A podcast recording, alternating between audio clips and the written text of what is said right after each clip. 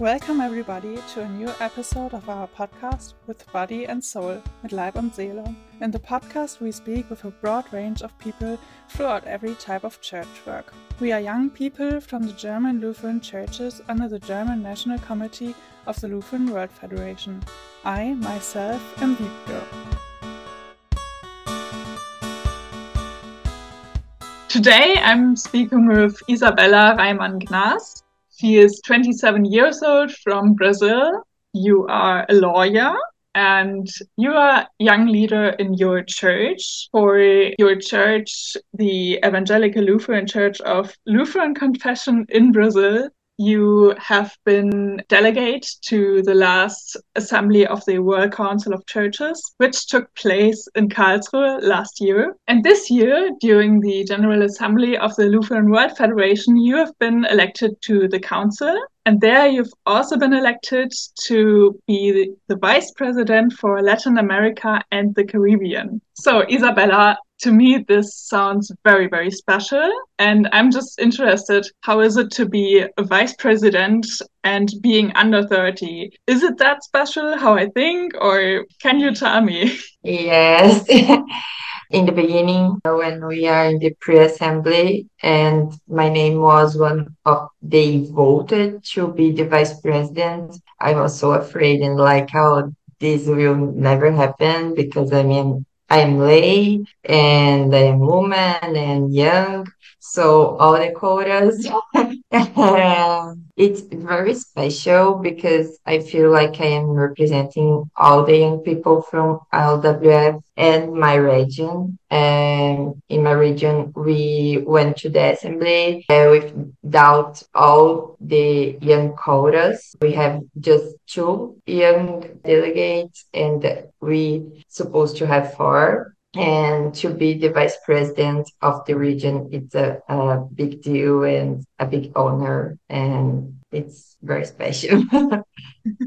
Another question i'm very interested in personally uh, how did this election went? You i think you said it was kind of planned before that you are going to be the vice president is it right? In the pre-assembly they indicate two names like me and Atahualpa he's the bishop from the Church of Colombia. When I went to assembly, I was not certain who will be the vice president because our last vice president was from my church. So need to have like this. Try to rotate it all the time, right? Yes, they rotated.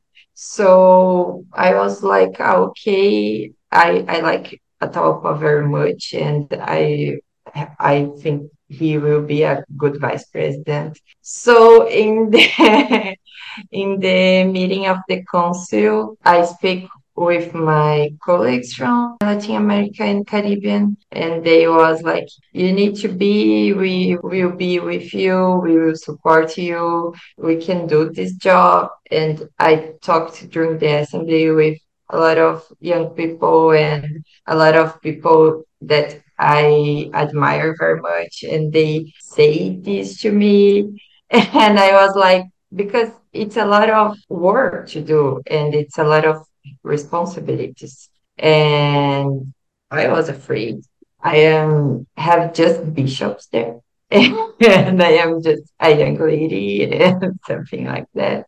But I pray, pray a lot and was a little bit confused and in some parts, but now it's like I will do this job and I hope I will do a good job.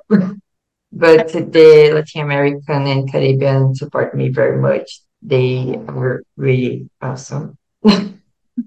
it's so great that you have this support of your region, and I'm pretty sure all the people who were yeah, youth delegates during the assembly or stewards or local volunteers are also very supportive to you. Mm-hmm. We have been very amazed when we heard this news from the council meeting. And talking about the council, I would like to know what are topics you look forward to working on in the council.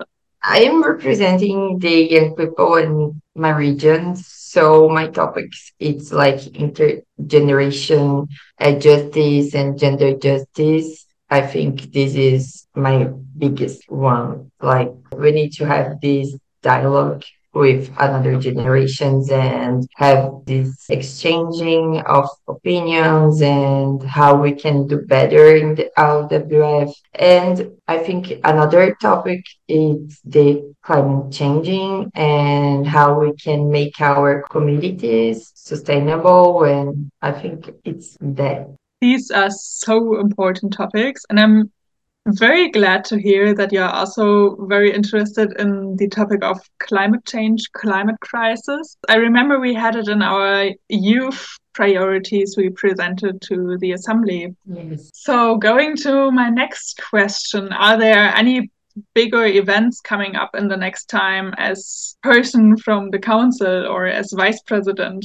We will have our first meeting, like formal meeting in November. We will go to Swiss to have this meeting and I am in the global service too and we have this first meeting in the global service and I think always happening in Israel and Palestine we need a lot of to talk and have these conversations because we supposed to have a meeting there in November 20 24 and now we don't know what we're gonna do. I think we will know our uh, next steps in this meeting. It's very nice to hear that you are part of the world service committee and i'll pray for you that you can meet next year. Yeah. maybe in israel palestine maybe somewhere else but hopefully you will meet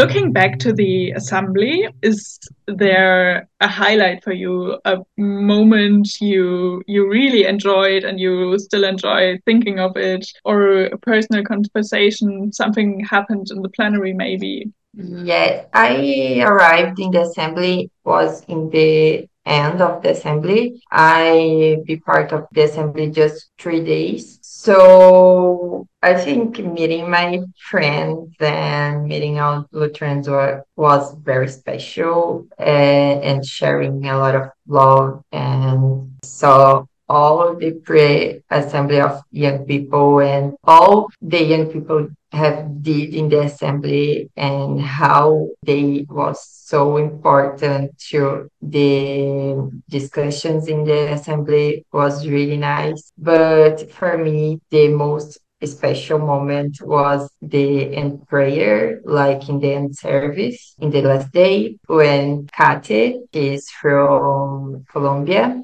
She blessed me and prayed for me and uh, that that was really nice because I have this connection with Kate and it was really special.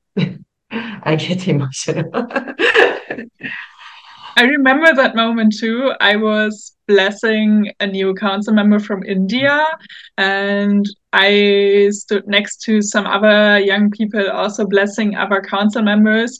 And in front of me, there there were some two people from Germany blessing each other, and it was quite an emotional moment standing there and blessing people. Yes, I remember. yeah. so, talking a little bit less about LWF and those big things and more about your engagement in your home church, how does it look like? I have a long uh, way in the leadership of the church. I I started when I was 16 years old, and when I start, we was making like little steps in the youth leadership inside the church and how the young could be part of the discussions and how the young could be part of the decisions uh, bodies. And now looking to all this way and seeing all this is really nice and great because we can say that we have a lot of young people inside the decision making bodies. So this is really nice. And I have this work um, with the young leaders and now I am almost 30, I am 27 And it's really nice to see all the work that we did and how it continues and have a lot of new leaders and good people working together.